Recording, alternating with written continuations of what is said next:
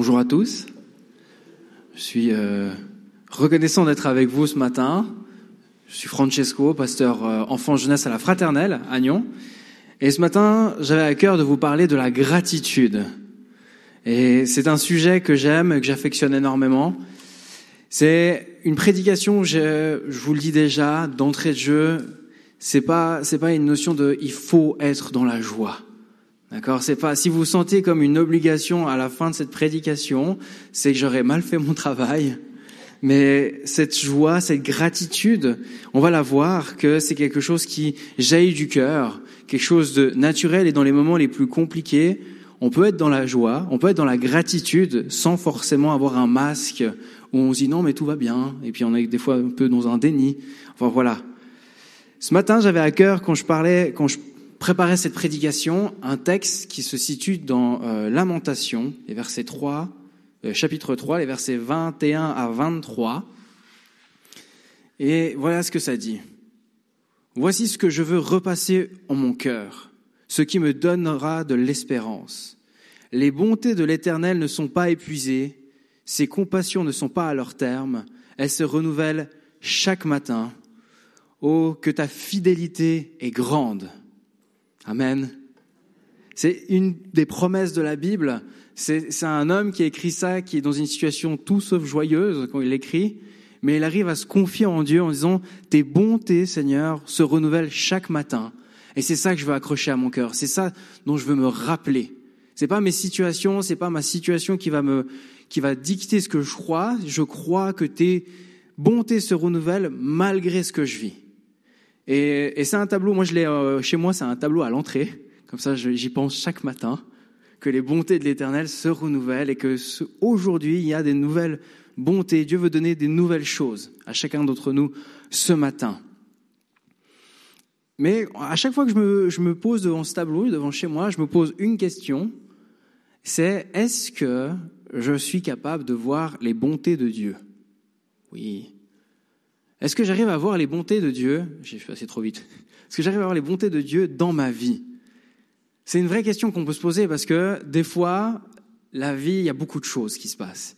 Il y a même des fois beaucoup d'inquiétudes, beaucoup de travail, beaucoup, beaucoup trop de choses. Moi, par exemple, ce week-end, vendredi soir, j'étais à la RJ avec mes jeunes. Entre vendredi soir et hier soir, j'ai dormi très peu de temps et euh, j'ai eu très peu de moments seul. Il s'est passé beaucoup de choses mais on a pu voir les bontés de Dieu pendant ces, deux derniers jours. Est-ce que j'arrive à voir la bonté de Dieu agir dans ma vie? C'est une question que je, que je me pose parce que je me dis, quand je marche avec Dieu, quand Dieu agit dans ma vie, quelque part on pourrait dire naturellement, je peux être que dans la gratitude, que remercier Dieu pour ce qu'il fait, mais je peux passer à côté. Et cette question de pourquoi je passe à côté de la gratitude ou à côté de cette reconnaissance, je crois et je vais vous amener dans mes réflexions, mais je crois que être dans la gratitude nous coûte quelque chose de fondamental. Elle nous coûte quelque chose de fondamental, elle nous coûte notre ego. Être reconnaissant envers Dieu, c'est reconnaître que je suis dépendant de Dieu. Et c'est reconnaître qu'il a agi dans ma vie, et c'est pour ça que je dis merci. Et si je dis pas merci, c'est que quelque part, bah, j'aimerais être reconnaissant, mais c'est parce que c'est ce que j'ai fait moi. C'est pas parce que Dieu a agi. Donc d'avoir de la gratitude envers Dieu, ça me coûte énormément de choses parce qu'il faut que je me mette dans une position de dépendant, dans une position où je m'humilie, où je suis humble et où je reconnais que Dieu agit. Et je suis hyper heureux parce que Dieu a agi, Dieu a apporté quelque chose à ma vie. Et je suis dans la reconnaissance et dans, dans cette joie. Et des fois, ça, moi, je, je vois, ça me coûte finalement d'être dans la gratitude envers Dieu parce que du coup, je dois reconnaître mes limites, je dois reconnaître qu'à un moment donné, bah, il y a quelque chose que j'ai pas pu, j'ai dû demander à Dieu de l'aide et j'ai eu sa réponse. La gratitude me pousse à reconnaître mon besoin de Dieu. Et si vous devez retenir une seule chose ce matin de tout ce que je vais vous dire, c'est cette phrase-là. C'est que la gratitude, c'est reconnaître que Dieu est l'auteur de mon bonheur. J'aurais attendu plus de réactions de votre part sur cette phrase parce que j'ai travaillé pour avoir cette phrase. Je suis tourné. Ah là, on va la refaire. Hein. La gratitude, c'est reconnaître que Dieu est l'auteur de mon bonheur. Ah, merci. merci pour votre spontanéité.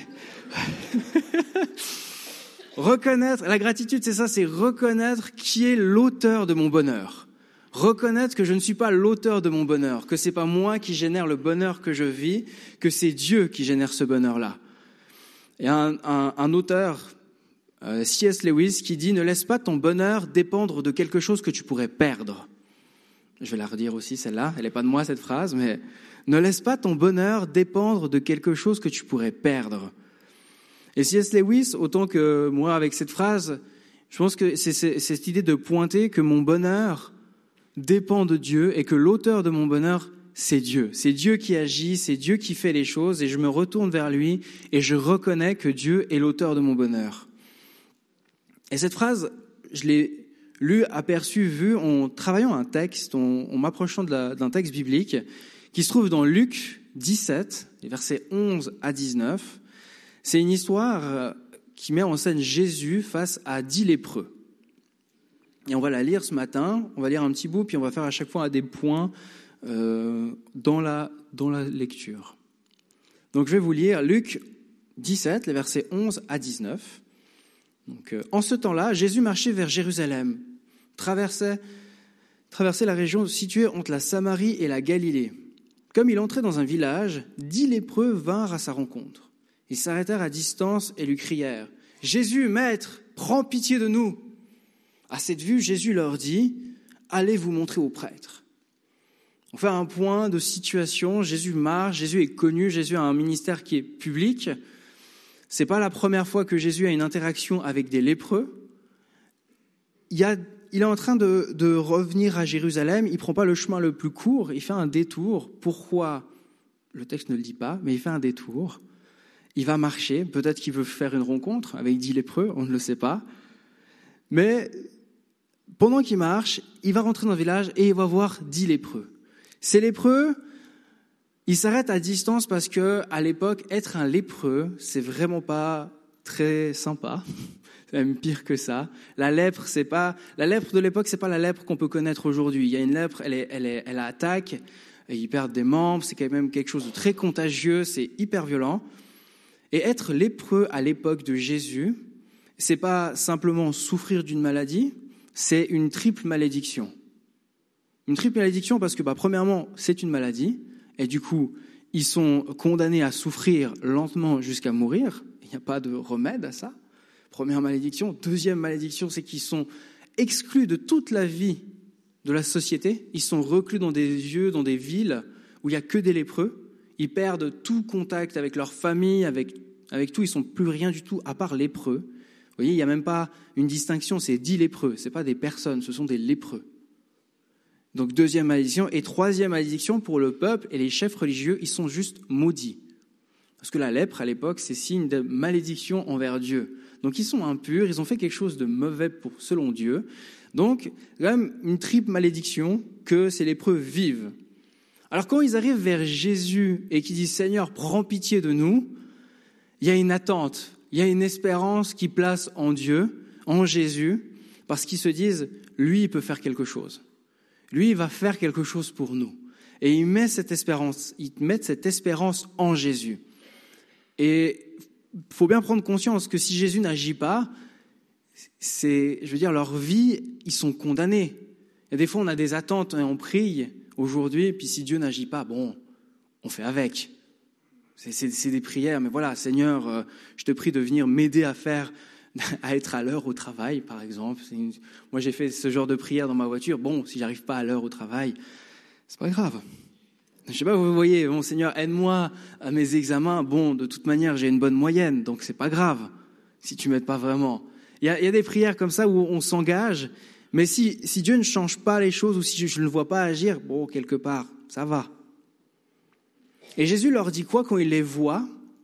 Il les voit à distance, c'est eux qui se positionnent loin de Jésus. Parce que dans d'autres, d'autres récits, Jésus s'approche des lépreux. Jésus va au contact, va dans cette intimité, il n'y a rien qui, les, qui empêche Jésus de s'approcher d'eux. Alors que eux, ils disent, on est impur, on ne peut pas s'approcher d'eux, de Jésus. Et Jésus leur dit quelque chose de complètement fou pour eux à l'époque. C'est allez vous montrer aux prêtres. Qu'est-ce que ça signifie? Ça signifie que cette phrase de allez vous montrer aux prêtres que Jésus leur ordonne de faire, c'était quelque chose qui était fait pour euh, valider une purification. C'est-à-dire que si quelqu'un était lépreux et qu'il était guéri, pour être de nouveau inclus dans la société, il fallait être validé par le chef, par le, par, le prêtre, qui dit oui, il est guéri.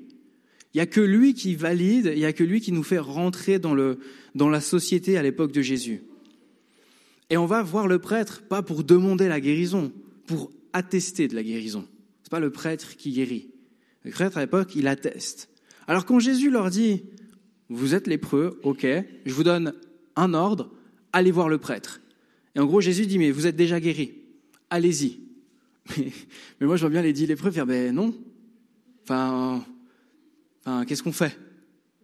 Et en fait, il s'arrête un peu sur, sur ça, on s'arrête sur ce point-là, dire, mais qu'est-ce qu'on fait du coup? Jésus ordonne, donne un ordre à ses, à ses, disciples, à ses lépreux, en leur disant, faites ceci, vous, vous allez rien voir. Quelque part, c'est obéir sans voir, c'est croire sans voir, c'est agir et espérer que Dieu va faire quelque chose.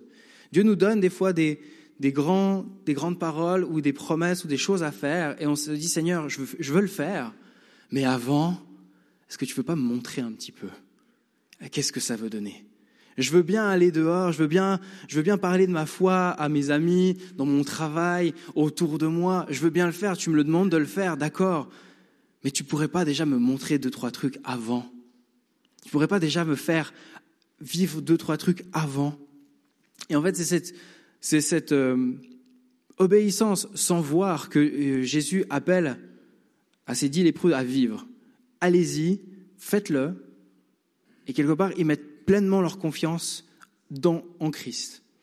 Et la suite, donc ils y vont, ils font confiance à Dieu. Parce qu'en cours de route, ils furent purifiés. L'un d'eux, voyant qu'il était guéri, revint sur ses pas en glorifiant Dieu à pleine voix. Il se jeta contre terre, face contre terre, aux pieds de Jésus et lui rendant grâce. Or, c'était un Samaritain. On voit la suite. Et cette suite, ils ont, ils ont accepté, ils ont obéi à Jésus. Ils marchent. Et en cours de route, alors qu'ils sont dans, ce mouvement de, décider d'obéir à Dieu, de décider de faire ce que Dieu veut pour, pour eux, ils voient, ils voient l'action de Dieu dans leur vie. Et c'est un peu comme nous aujourd'hui. Si on commence à décider de dire, je veux suivre tes principes, je veux faire ma, plus, ma volonté, mais ta volonté, agir selon toi, je me mets en mouvement alors que je ne suis pas encore arrivé à respecter, à faire ce que Dieu me demande de faire, je vois déjà Dieu agir, parce que je commence à me mettre en mouvement, je commence déjà à, à vivre les choses. Et ce qui est fou, c'est que l'un, l'un d'eux voit qu'il est guéri et il décide de revenir en arrière. Il revint sur ses pas. Sur, sur le terme, je le trouve intéressant parce que c'est, vraiment un changement de direction. Il change complètement de direction alors que son espérance de rentrer dans la société et d'être de nouveau quelqu'un, il est à deux doigts de l'avoir parce que c'est marqué en chemin. C'est pas dit qu'ils sont arrivés jusqu'au prêtre. C'est pas dit que il a été restauré dans sa position, puis après il revient euh, vers Jésus. C'était en cours de chemin. Donc moi j'imagine qu'il y en a un, il s'arrête, il dit je pourrais aller voir le prêtre pour qu'il me valide, pour qu'il valide, pour que je puisse être de nouveau quelqu'un, et il s'arrête, il dit non. En fait ça c'est moins important. En rencontrant Christ, il dit en fait ce qui est plus important c'est de revenir et de changer de, de changer de source, de changer de direction, et je me retourne vers Christ. On peut voir une sorte de conversion à ce moment-là un changement de direction radical de ce Samaritain. Et il veut venir vers Jésus, pourquoi? Parce qu'il reconnaît en Christ sa source de vie. Il reconnaît en Christ qu'il est le Seigneur et Sauveur de sa vie. Il reconnaît en Christ que c'est lui qui lui apporte la guérison, mais c'est lui qui peut faire toute chose. Et c'est parce qu'il reconnaît ce Christ-là qui retourne et qui décide de dire, oui, allez voir le prêtre, oui, c'est important, mais c'est moins important que d'aller voir Jésus. Et du coup, il retourne vers Jésus. La suite. Alors Jésus prit la parole en disant, tous les dix n'ont pas été, tous les dix n'ont-ils pas été purifiés? Les neuf autres, où sont-ils? Il ne se trouve parmi eux que cet étranger pour revenir sur ses pas et rendre gloire à Dieu? Jésus leur dit, Jésus lui dit, relève-toi et va, ta foi t'a sauvé. Et on arrive au moment du texte qui, moi, me challenge beaucoup, parce que je suis un peu comme Jésus face à ce qui se passe. On peut se dire, mais ils sont où les neuf autres? Qu'est-ce qui a pu bien se passer pour qu'il y ait que 10% des gens, 1 sur 10, qui reviennent. Ils sont où les neuf autres? Et on pourrait très vite dire, ils sont ingrats, ils sont dans l'ingratitude. Mais moi, je me pose vraiment la question, est-ce que quelqu'un qui a une triple malédiction peut être dans l'ingratitude? C'est quand même fou. Il manque quelque chose à ce texte. Il y a, un silence à la question de Jésus qui, qui travaille, qui moi me travaille qui me questionne beaucoup et qui dit, mais ils sont où? J'ai donné, mais vous êtes où? Les neuf autres, vous êtes où? Et face à ce silence-là, on a envie de se justifier, ou on a envie de justifier les neuf autres. Non, mais bah, ils sont ingrats, voilà, ils sont dans l'ingratitude, ils n'ont pas reconnu ce que Dieu a fait pour eux. Pas reconnaître que la lèpre est tombée, qu'ils sont de nouveau dans la société et du coup plus maudits, ça peut être une explication. Dire que finalement, en fait, ils ont l'impression de mériter leur guérison, ça peut être une explication. Dire que simplement ils reconnaissent pas que c'est Jésus qui a agi, c'est quand même compliqué quand on voit qu'au début du texte, les dix viennent demander à Jésus une action. Finalement, il y a un silence. Et ce silence, il est gênant parce que, et Jésus souligne ce silence. Et souligne, Jésus souligne ce que le seul, le Samaritain fait, c'est qu'il vient rendre grâce. Il vient rendre la gratitude. Il vient l'exprimer à Jésus. Et du coup, ce texte nous dit que de la gratitude non exprimée, c'est ce que fait les neuf autres, c'est comme de l'ingratitude. C'est comme de l'indifférence. C'est comme si il s'était rien passé pour moi. En fait, Jésus, dans cette gratitude, il dit, mais si on la pratique pas, c'est comme si on la vivait pas. Croire dans la gratitude et dire oui, c'est super la gratitude, mais pas la faire, c'est comme si on était ingrat. C'est ce que ce texte, c'est ce que ce verset nous dit. Je vous donne un exemple. Moi, par exemple, je crois pertinemment que prendre des bains froids, aller dans le lac en hiver, c'est super bon pour la santé. Ça est même prouvé scientifiquement, hein, les amis. Vraiment, et j'y crois à fond. C'est bon pour la peau, pour le système sanguin, vraiment pour tout. Je n'irai jamais là-dedans, qu'on se le dise clairement. Est-ce que du coup, ça fait de moi quelqu'un qui aime prendre des bains froids à l'hiver? Non, c'est comme le sport. Je pourrais dire, bah, le sport, c'est super bon pour le, pour le corps, entretenir. Aujourd'hui, on marche plus, donc il faut faire du sport tous les jours. C'est 10 000 pas au minimum par jour pour prendre soin de son corps. Mais si je le fais pas, mais que j'y crois et que j'adhère à fond, est-ce que ça fait de moi un athlète? Est-ce que ça fait de moi un, un sportif? Non, je crois pas. Non, j'aurais, aimé, mais non, ça fait pas de moi quelqu'un qui, est sportif de juste dire oui, j'adhère, ou même oui, je valide. Même au niveau de la, de la santé, c'est sûr, mais je le fais pas. La gratitude, ça va dans le même sens. Oui, je reconnais que la gratitude, c'est bien d'être reconnaissant, c'est bien de reconnaître que Dieu agit. Oui, je reconnais que Dieu agit, c'est vrai, mais je l'exprime jamais, mais je le dis jamais, mais je me retourne jamais vers Dieu pour lui dire Seigneur, merci, merci pour tout ce que tu fais dans ma vie. Et je le dis jamais, je le, ressors jamais. Quelque part, est-ce que du coup on vit la gratitude?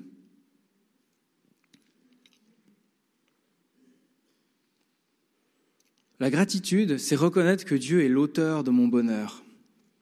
C'est ça, c'est ce, ce centre, ce texte, cette phrase. Ce texte nous dit reconnaître que Dieu est l'auteur de mon bonheur. Est-ce que j'arrive à reconnaître aujourd'hui que Dieu est l'auteur de mon bonheur? Est-ce que j'arrive à exprimer à Dieu que je suis, qu'il est l'auteur de mon bonheur? Parce que à la fin, Jésus dit relève-toi, va, ta foi t'a sauvé. Il a placé sa foi en Dieu. Et si on voit du coup que ce lépreux, comme c'est dit lépreux, n'était pas forcément croyant avant d'être guéri. Ils, se sont, ils ont reçu la guérison, et l'un d'eux, par ça, a reconnu que Jésus était Seigneur et Sauveur, et du coup, il s'est retourné vers, vers Christ, une conversion. Et moi, je crois aujourd'hui, si on est enfant de Dieu, qu'on a accepté Jésus dans sa vie, à quoi sert la gratitude? Je crois que la gratitude sert à renouveler ma foi. C'est lorsque j'exprime ma gratitude que ma foi est renouvelée. C'est lorsque j'arrive à dire que, ma, que je vois Dieu agir, que finalement ma foi en lui, ma confiance en lui peut être restaurée, peut être renouvelée. Vous allez voir quelqu'un qui, vit quelque chose avec Dieu, il va être dans la gratitude, il va l'exprimer. Et que ce soit dans les bons ou dans les mauvais moments, que ce soit dans les moments les plus simples ou les plus difficiles, finalement, la gratitude, c'est un déterminant relationnel. C'est quelque chose qui va faire que nos relations vont changer, que notre relation à Dieu change. Parce que je suis reconnaissant à Dieu de voir et de vivre. Et dans le cadre, je ne sais pas si... Moi, je le vis par exemple dans un cadre relationnel. Des fois, c'est plus simple de le voir. Je suis marié, peut-être vous êtes marié ou en relation. D'être dans la gratitude envers sa femme ou son conjoint, conjointe, c'est quelque chose qui est très challengeant. Parce qu'à un moment donné, ça devient normal, ça devient standard, c'est tout à fait logique de vivre ça. Donc est-ce que j'arrive à être dans la gratitude de simplement dire merci à ma femme pour moi, de ce qu'elle fait dans ma vie, de comment elle agit pour moi, de voir qu'elle prend soin de moi, de voir qu'elle est là pour moi et qu'il n'y a pas besoin d'attendre qu'elle ne soit pas là pendant un week-end ou une semaine pour dire ah mince en fait c'est plus sympa si on est deux, en fait. En fait, c'est compliqué, il faut que je m'organise autrement maintenant. Et de juste se retourner et dire, mais merci. Merci pour qui tu es. Tu n'as rien fait de quelque part de spécial aujourd'hui, mais justement, c'est ça que je veux souligner, c'est parce que tu es là à côté de moi et je suis reconnaissant de te voir à côté de moi. Et ma question pour nous ce matin, c'est est-ce que j'arrive à vivre cette reconnaissance dans mon quotidien? Est-ce que j'arrive à vivre cette reconnaissance envers Dieu? Et est-ce que j'arrive à reconnaître, à être reconnaissant avec les gens autour de moi? Alors que j'invite euh, Joël, tu peux revenir. C'est une question que je veux euh, simplement nous poser ce matin. Comment est-ce que je peux grandir dans, cette attitude de gratitude qui exprime que Dieu est l'auteur de mon bonheur? Je vous invite simplement à fermer les yeux.